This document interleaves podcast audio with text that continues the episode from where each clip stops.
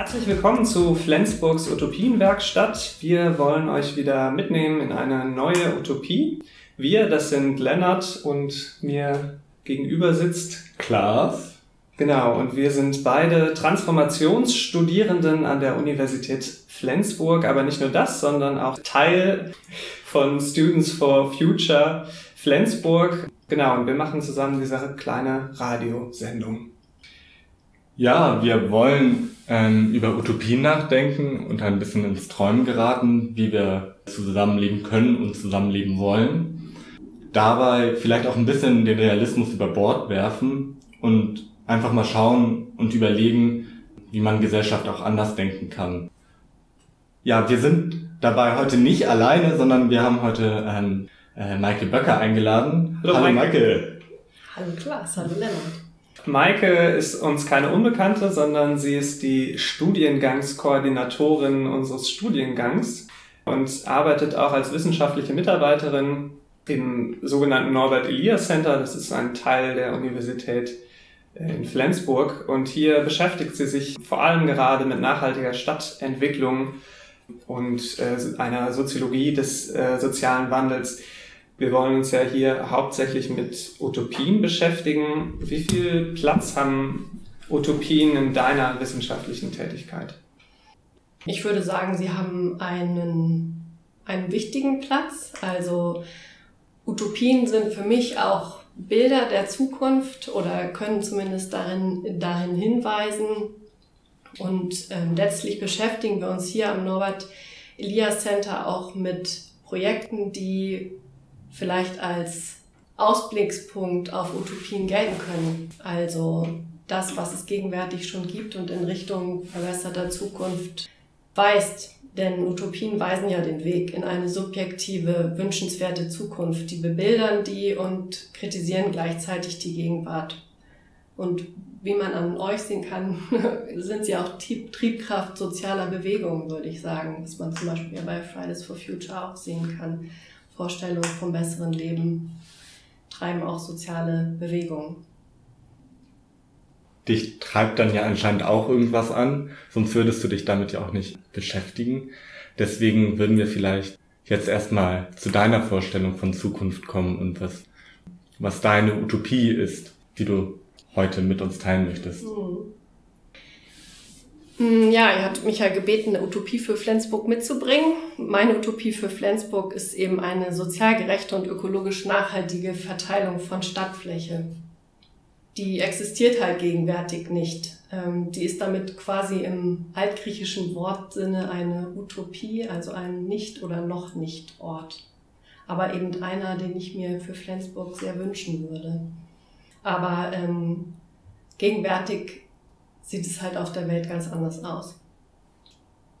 Kannst du das noch weiter ausbuchstabieren? Wie würde, wie würde so eine gerechte Bodenverteilung aussehen? Ja, um quasi zu entwickeln, wie eine gerechte Bodenverteilung aussehen kann, muss man vielleicht zunächst überlegen, wie sie derzeit aussieht, um dann zu sehen, okay, wie kann ich von da ausgehend Veränderungen denken. Und derzeit ist es halt so, dass überall auf der Welt immer mehr Menschen in Städte ziehen. Also bis zur Mitte des Jahrhunderts werden Berechnungen zufolge etwa drei Viertel der Weltbevölkerung in Städten leben. In Deutschland verzeichnen mittelgroße Städte totalen Zuwachs, solche wie Flensburg. Und das verursacht eben Probleme, also große soziale und auch ökologische Probleme, wie zum Beispiel ähm, Wohnungsnot oder Verdrängung, weitere Flächenversiegelung und im Zuge der Flächenversiegelung halt Biodiversitätsverluste oder eine steigende Anfälligkeit gegenüber Extremwetterereignissen wie Hitze oder Starkregenereignissen. Und diese Probleme werden auf politischer Ebene bereits erkannt. Also es ist äh, so, dass die EU zum Beispiel 2011 schon beschlossen hat, die Flächeninanspruchnahme bis 2050 auf Null zu senken. Und auch die Bundesregierung hat in ihrer Nachhaltigkeitsstrategie beschlossen, die Flächeninanspruchnahme bis 2030 auf 30 Hektar zu begrenzen. Und da muss man sich jetzt vielleicht mal überlegen, okay, wie ist das derzeit eigentlich? Wie sieht das aus? Und, und im Moment ist es halt so, dass rund 60 Hektar, sogar über 60 Hektar täglich in Siedlungs- und Verkehrsfläche umgewandelt werden. Das ist halt krass, wenn man sich das überlegt. Das sind ungefähr 120 Fußballfelder pro Tag. Diese Flächeninanspruchnahme in Deutschland geht also weiter, trotz aller politischen Ziele, die zu begrenzen, die ich jetzt eben skizziert habe. Und wieso ist das so? Also ganz klar, Kommunen wie Flensburg zum Beispiel stehen unter einem total hohen Druck auf die Fläche. Unterschiedliche Interessengruppen wollen da ihre Projekte realisieren, Gewerbetreibende wollen ihre Gebiete ausweisen und ähm, tja, Einfamilienhaussiedlungen sollen ausgeweitet werden, weil es eben auch Ideale gibt, die dieses äh, Einfamilienhausmodell befördern. Und so ist es halt so, dass sich das seit 1960 die Wohnfläche mehr als verdoppelt hat pro Kopf. 1960 wohnten Menschen auf 20 Quadratmeter im Durchschnitt ungefähr und heute sind das halt 47 pro Kopf. Wenn wir die Fläche, die wir heute zur Verfügung haben, mit der Pro-Kopf-Größe quasi von 1960 bewohnen würden, könnten hier 200 Millionen Menschen leben. Das ist natürlich krass. Das heißt, es kommt trotz stagnierender Bevölkerungszahl quasi zu einem zunehmenden Flächeninanspruchnahme durch diesen Wohnungssektor. Aber das ist halt nicht nur der Wohnungssektor, sondern auch Verkehr. Ihr hattet ja in der Folge zuvor schon über Verkehr gesprochen, total interessant. Und das betrifft halt auch die Flächeninanspruchnahme. Ne? Also das Auto zum Beispiel ist als flächenintensivstes Verkehrsmittel zu nennen hier. Ähm, und hier kann man auch sehen, ne, die Zahl der zurückgelegten Personenkilometer ist zwischen 1991 und 2016 halt um 40 Prozent gestiegen und die zugelassene Pkw-Zahl hat sich mehr als verzehnfacht. Und was heißt das? Ne? Also die Fläche, die die PKWs in Anspruch nehmen, steigt dann natürlich total und außerdem werden sie größer, also Stichwort SUV. Ne? Das fährt ja auch in Flensburg viel herum. Die Flächeninanspruchnahme ist aber sowohl hinsichtlich des Wohnsektors als auch des Verkehrssektors ungleich verteilt sozial. Also die Flächeninanspruchnahme ist eng verknüpft mit sozialer Ungleichheit und das ist ja auch was, was ich jetzt so rausgehört habe, was euch interessiert. Was bedeutet das eigentlich für Gerechtigkeitsfragen, ja, so eine Flächeninanspruchnahme hier vor Ort? Und da ist es halt so, wenn man es drauf schaut, ja, die Wohnfläche nach ähm, Einkommen zum Beispiel differenziert, zeigen sich da sehr ungleiche äh, Flächenverteilung pro Kopf. Menschen mit hohem Einkommen leben auf doppelt so großer Fläche wie Menschen mit niedrigem Einkommen zum Beispiel. Und das lässt sich eben fortsetzen. Ja, eine Umweltbundesamtsstudie kommt zum Schluss, dass es zum Beispiel eine total große Korrelation zwischen dem Haushaltseinkommen und den Energieverbräuchen und CO2-Emissionen gibt. Personen, die über ein höheres Einkommen verfügen, fahren größere Autos, wohnen in größeren Wohnungen und unternehmen eben mehr Flugreisen oder weitere Flugreisen. Und es ist zwar so, dass flächensparende, also wenn wir jetzt heute auf die Utopie zur Fläche gucken, flächensparende Mobilitätsformen jetzt wie Fuß- oder Radverkehr nicht nur von einkommensschwachen Gruppen genutzt werden, aber für die ist das eben oft alternativlos. Ne? Das ist schon total interessant und das ist auch das, was mich zu dieser Utopie antreibt. Ähm, die, die Inanspruchnahme von Ressource Fläche ist halt ungleich verteilt, aber nicht nur das, sondern auch die Belastung. Also zum Beispiel liegen Quartiere mit hoher Lärm- und Emissionenbelastung ähm, häufig an Einflugschneisen oder an Autobahnzubringern. Und da leben halt Menschen mit geringem Einkommen oder Menschen, die äh, Minderheiten angehören die, die sich leisten können, ziehen halt in andere Viertel oder äh, irgendwie ins Grüne vor der Stadt oder am Rande der Stadt. Das heißt eben, dass quasi die Kosten externalisiert werden für diese flächenintensive äh, Lebens- oder Fortbewegungsweise. Gut, und der Zugang zu Grün- und Naherholungsflächen ist eben auch ungleich verteilt. Genau, dass eben Menschen vor allen Dingen die Kosten dieser flächenintensiven äh, Ausdrucksformen tragen, die sie gar nicht mit verursachen. Das ist ja was, was man beim Klimawandel im globalen Maßstab sehen kann. Aber wenn man auf Fläche schaut, zeigt sich das eben auch im Kleinen in der Stadt. Und das zu ändern, ist doch eine Vision, würde ich sagen. Also da kann man sich ja fragen, was braucht es denn eigentlich, damit sich das ändert? Ne? Was braucht eine sozial gerechte und ökologisch nachhaltige Flächenverteilung als Utopie eigentlich für Ansatzpunkte? Aber vielleicht eine kurze Nachfrage noch ähm, zu einem Begriff, den du benutzt hast. Du hast gerade sehr häufig von der Flächeninanspruchnahme geredet. Mhm. Ähm, ich stelle mir das so vor, dass es, äh, dass der Begriff dann beschreibt, welche Fläche durch äh, eine Person dann genutzt wird. Oder, oder wie kann ich mir das vorstellen? Genau, also ähm, genau, welche Fläche genutzt wird und auf welche Weise die genutzt wird. Also ja. und dann gibt es eben flächenintensive Praktiken und solche, die das eben weniger sind. Es gibt dieses schöne Bild, ich weiß nicht, ob ihr das kennt, zum Beispiel was den Verkehr betrifft. Da ist so eine Straße, ähm, ja, und dann sind da lauter Autos. Wie viele Menschen werden transportiert in Autos auf einer großen Fläche?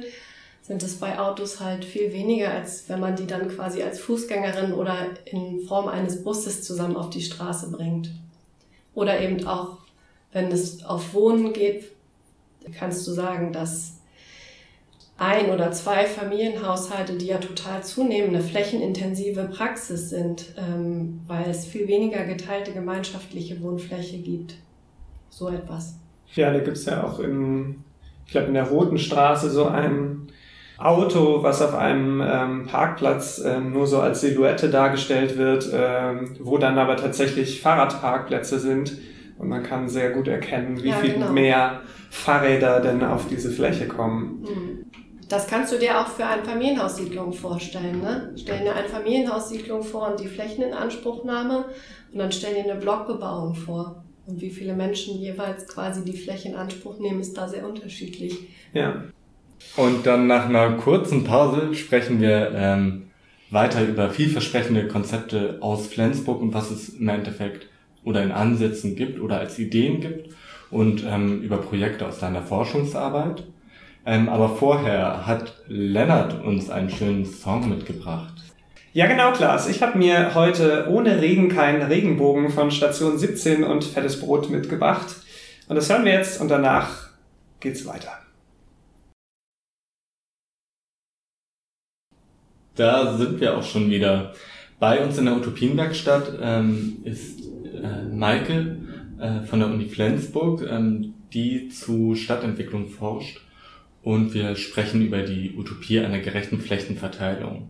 Ja, du hast eben ähm, eine ganze Reihe von Problemlagen dargestellt und irgendwie ja auch Ungerechtigkeiten, die derzeit existieren. Wir haben ähm, über verschiedenste Faktoren, Wohnen, äh, Reisen bzw. Mobilität gesprochen.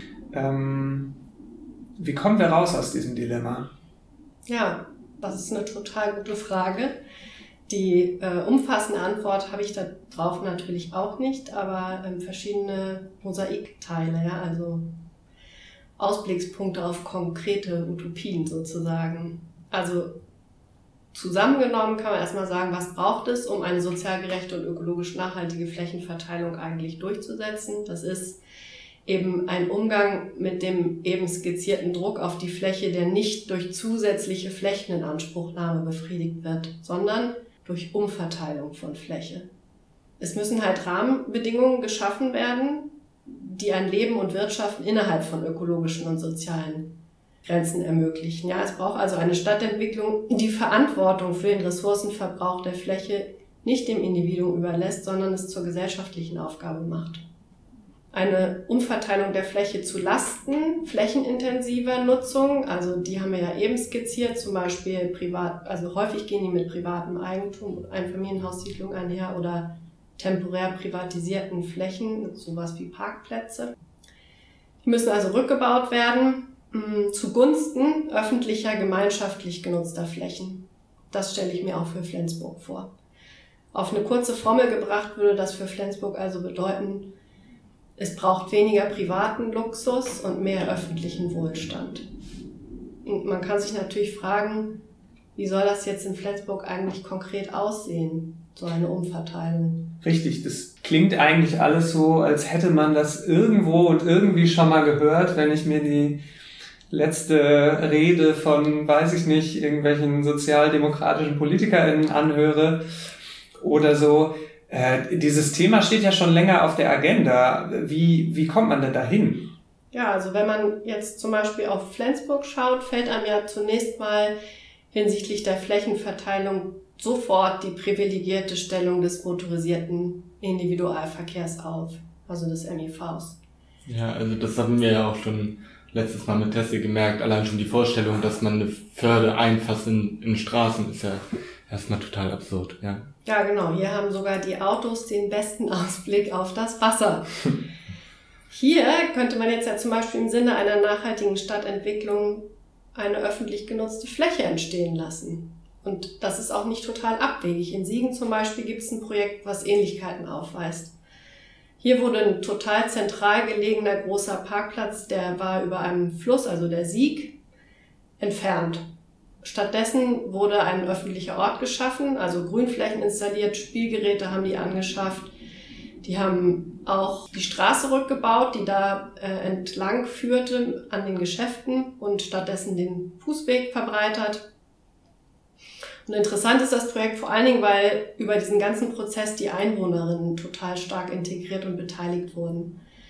Dazu gehörten zum Beispiel Baustellenführung durch den Bürgermeister, also der hat die da tatsächlich rumgeführt, Malaktion von Stuhlklassen vor dem Abriss der Siegplatte, die sich quasi da auch ausdrücken konnten, ihre Ideen oder Utopien, Kleinstutopien.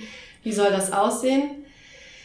Und es gab Architekturabende an der Universität die Bürgerinnen konnten da über diverse Entscheidungen mit abstimmen. Und sowas kann man sich doch hier in der Schiffbrücke auch ganz gut vorstellen. Und was das Ganze lief in Siegen halt auch nicht konfliktfrei ab. Aber dort war es so, dass die Konflikte produktiv bearbeitet wurden. Also das Beispiel zeigt also, wie intensiv so eine Kooperation zwischen Verwaltung und Bürgerinnen und Politik auch zum Gelingen von nachhaltiger Stadtentwicklung beitragen kann.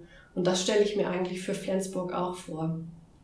Aber das ist ja nur eines. Man müsste halt so ein Puzzle entwerfen. Und dazu gehört auch zum Beispiel eine generelle Umverteilung von Straßenraum zugunsten von ähm, Bus, Rad- und Fußverkehr für Flensburg. Also die Ausbau des Fuß- und Radwegesystems zu Lasten des MIVs. Aber weil Fläche eben begrenzt ist, kannst du nicht das alles additiv und zusätzlich machen, sondern du musst eben also eben eine Umverteilung schaffen, einen Rückbau vom motorisierten Individualverkehr. Ich finde, an deinen Ausführungen sieht man eigentlich oder höre hör ich auf jeden Fall total raus, dass eben Infrastruktur auch immer ein soziales Gefüge und ein soziales Miteinander irgendwie so nach sich zieht und ähm, dass eben gerade Außeninfrastruktur dann vielleicht auch so ein bisschen die Individualisierung, die von überall gescholten wird, dann ja auch bearbeitet werden kann.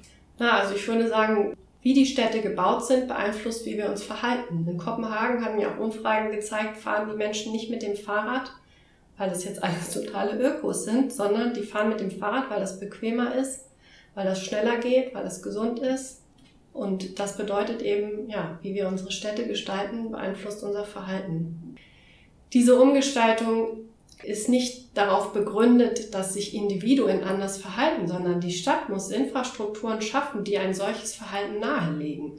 Ein Beispiel ist zum Beispiel auch hier der ÖPNV.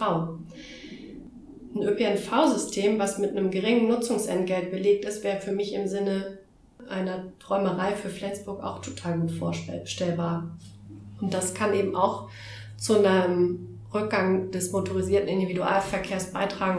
Du hast ähm, jetzt eine ganze Reihe von Beispielen genannt und wir haben auch immer wieder ähm, ja mitbekommen ähm, oder du hast ausgeführt, wie das für Flensburg anwendbar wäre oder was das für Flensburg bedeuten würde. Jetzt bist du ja auch Teil dieses Forschungs, dieses interdisziplinären Forschungsteams, was eben nicht nur aus Forscherinnen und Forschern besteht, sondern auch aus Leuten, die am Hebel sitzen in der Politik. Kannst du uns da vielleicht einen kurzen Einblick geben, wie arbeitet ihr auch mit diesen Utopien oder mit diesen Zukunftsvorstellungen in eurem Forschungsprojekt hier in Flensburg? Mhm. Wir haben ja ein Reallabor in diesem Forschungsprojekt, das sich mit der äh, Entwicklung des Quartiers Hafen Ost auch befasst. Und das ist zum Beispiel sehr interessant. Hier soll ja ein kleinteiliges, nutzungsdurchmischtes, nachhaltiges Quartier entstehen. Wow, das Klingt mal nach einem Label. Ja, es soll, es soll eben ein Quartier entwickelt werden, was, was im Grunde genommen eben sozial gerecht und ökologisch nachhaltige Flächenverteilung von vornherein gewährleistet. Die Leitlinien wurden jetzt im Rat dazu äh, kürzlich letzte Woche verabschiedet. Ähm, das heißt, das geht jetzt in den Prozess und das ist natürlich total interessant, dabei zu sein, wie so ein Quartier entwickelt wird. Ähm, letztlich äh, ist der Prozess ja noch offen, da steht ja noch nichts, aber ähm, das ist eben total interessant. Und natürlich versuchen wir auch zu schauen, okay, wie wird sowas woanders organisiert? Mm, da gibt es tolle Beispiele, die die Zukunft dieser Fläche zum Beispiel auch bebildern können. In Tübingen zum Beispiel entstand nach Auflösung von einer Kaserne ein neuer Stadtteil, das französische Viertel. Ich weiß nicht, ob ihr das kennt vielleicht. Ich meine, trifft man ja auf Leute aus Tübingen. Und bereits zu Beginn wurde dieses Gebiet eben durch Zwischennutzung, zum Beispiel Theatervorstellungen, Freilichtkinos und Flohmärkte für die Öffentlichkeit geöffnet und so eben in die Stadt integriert. Und auch kleine und weniger finanzstarke Nutzerinnen konnte, konnten die Gebäude dann nutzen. Das Tübinger Viertel gehört zu den ersten Vierteln, die in Deutschland ähm, Grundstücke nach Konzeptvergabeverfahren vergeben haben. Und das ist zum Beispiel was, was jetzt ja auch für Hafen Ost in den Leitlinien eingeschrieben wurde, ja.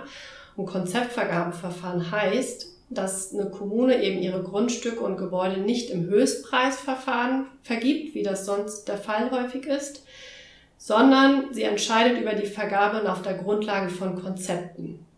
Die kann, dadurch kann sie halt gestaltend Einfluss nehmen. Denn ähm, diese Konzepte werden dann bewertet unter, nach unterschiedlichen Systemen. Und wendet man so ein Verfahren an, besteht zumindest die Möglichkeit, wenn man es dann auf diese Nachhaltigkeits, suffizienten Nachhaltigkeitskriterien ausrichtet, dass es sozial durchmischte und dichte nachhaltige Quartiere im Ende ergibt. Und ähm, ehrlich gesagt, ist das was, was ich mir auch für den Flensburger Hafen Ost wünsche. Aber auch für andere Gebiete in Flensburg wäre das anwendbar. Also nicht quasi nach dem höchsten Preis zu vergeben, sondern nach dem besten Konzept.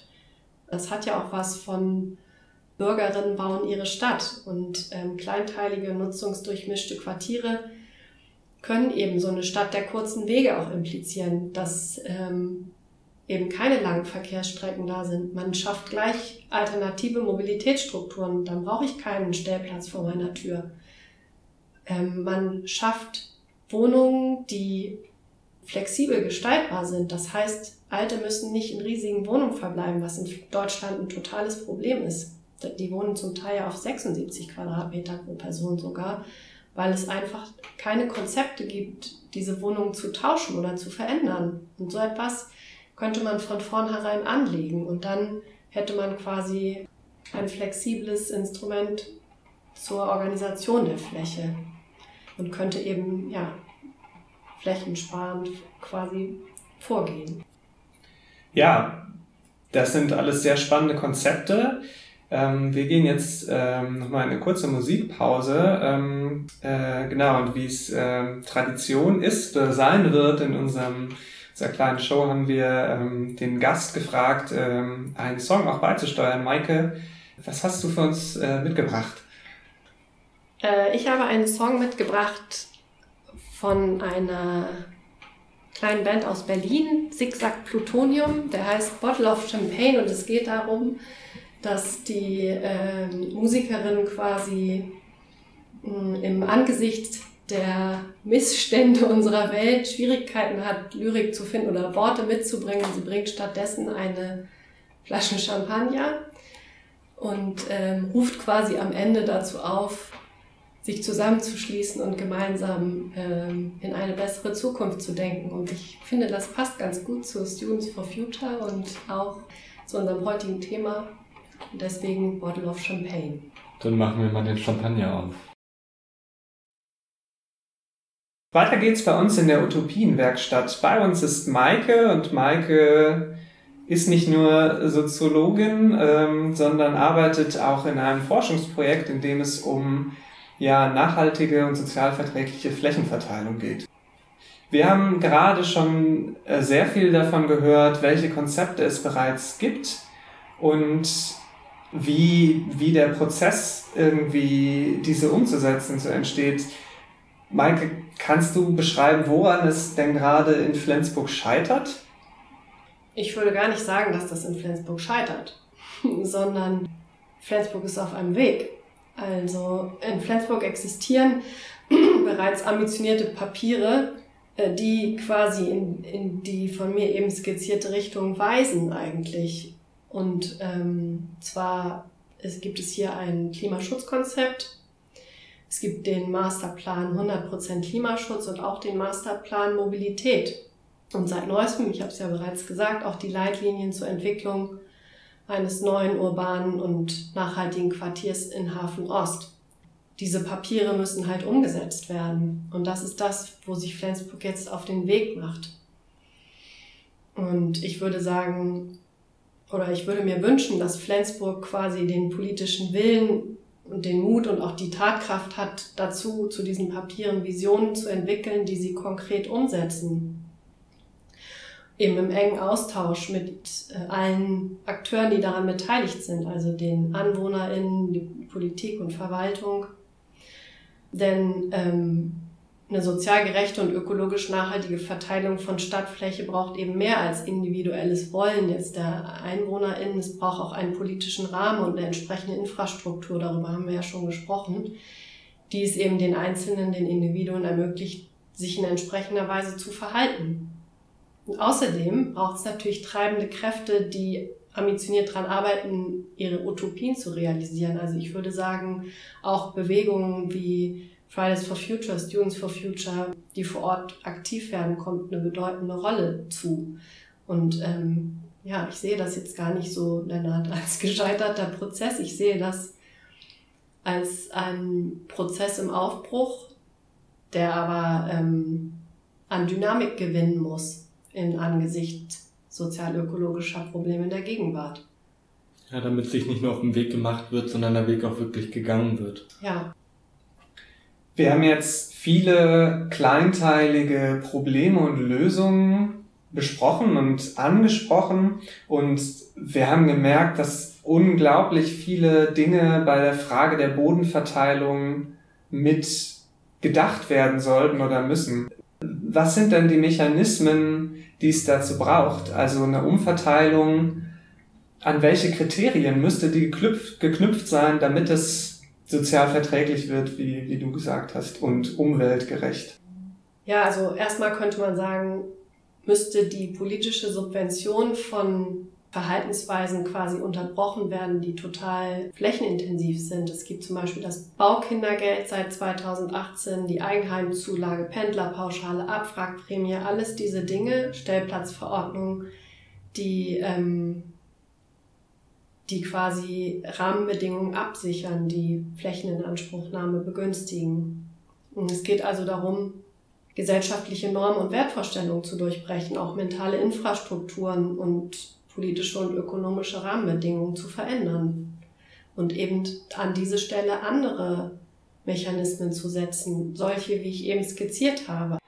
Und eben bei aller neuer Entwicklung, die stattfindet, es werden ja nicht nur Quartiere in Hafen Ost entwickelt, sondern für Flensburg stelle ich mir vor, was weiß ich, wenn die Diako umzieht in den geplanten Neubau beispielsweise, wird da auch ein Quartier entstehen. Aber auch in anderen Städten werden äh, Quartiere entwickelt. Und da müsste man eben genau auf diese Aspekte achten, die wir besprochen haben. Hm, zum Beispiel Grundstücke in Konzeptvergaben zu vergeben oder andere Mechanismen zu finden, ähm, eine kleinteilige und nutzungsdurchmischte, sozial verträgliche Stadt zu bauen. Aber das ist ja im Sinne äh, von vielen, also genau, eben Wohlstand für viele zu schaffen. Ja, bevor wir ähm, hier gleich äh, in den letzten Teil kommen äh, und der Regen hoffentlich noch zulässt, dass alle uns gut verstehen können. Hier hat es ein bisschen angefangen zu regnen und das Blechdach ist nicht unser größter Freund. Äh, hat Klaas noch einen Song für uns mitgebracht? Klaas, was hören wir von dir heute? Nena irgendwie, irgendwo, irgendwann. Also in dem Sinne geht's jetzt los. Ich glaube, das muss man gar nicht weiter kommentieren, so ein Kracher. Und dann äh, hören wir uns gleich wieder. Willkommen zurück bei Flensburgs Utopienwerkstatt. Bei uns ist immer noch Maike und wir sind leider schon im letzten Teil. Äh, aber bevor wir zum Ende kommen, habe ich noch eine Frage an dich, Maike. Und zwar, du beschäftigst dich ja schon viel länger als Klaas und ich das innerhalb unseres Masterstudiengangs tun. Ja, auch mit Problemen des Wandels. Du, du erforscht, was nicht funktioniert, aber auch was funktioniert. Würdest du sagen, das frustriert oder motiviert dich eher?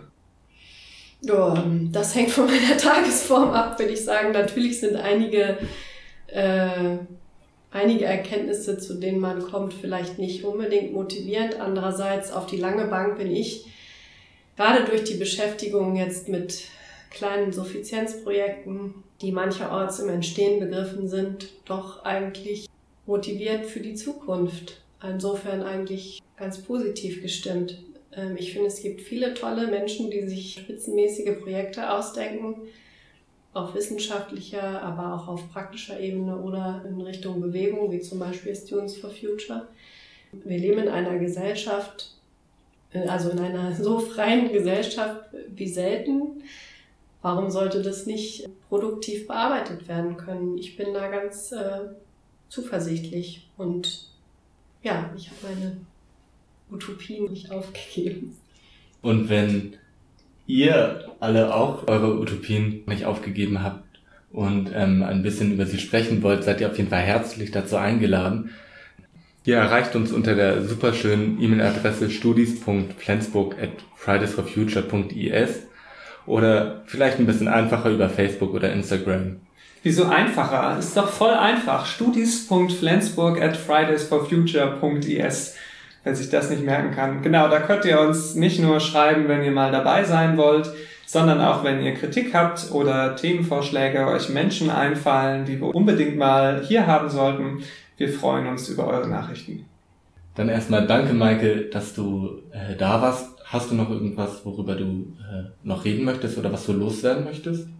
Äh, ja, ich möchte mich bedanken für die Einladung. Das hat mir viel Spaß gemacht und ich würde noch ergänzen, dass ich denke, dass Utopien eigentlich nie deshalb umgesetzt wurden, weil sie für realistisch gehalten wurden, sondern weil sie gemacht wurden. Und in diesem Sinne würde ich sagen, los geht's.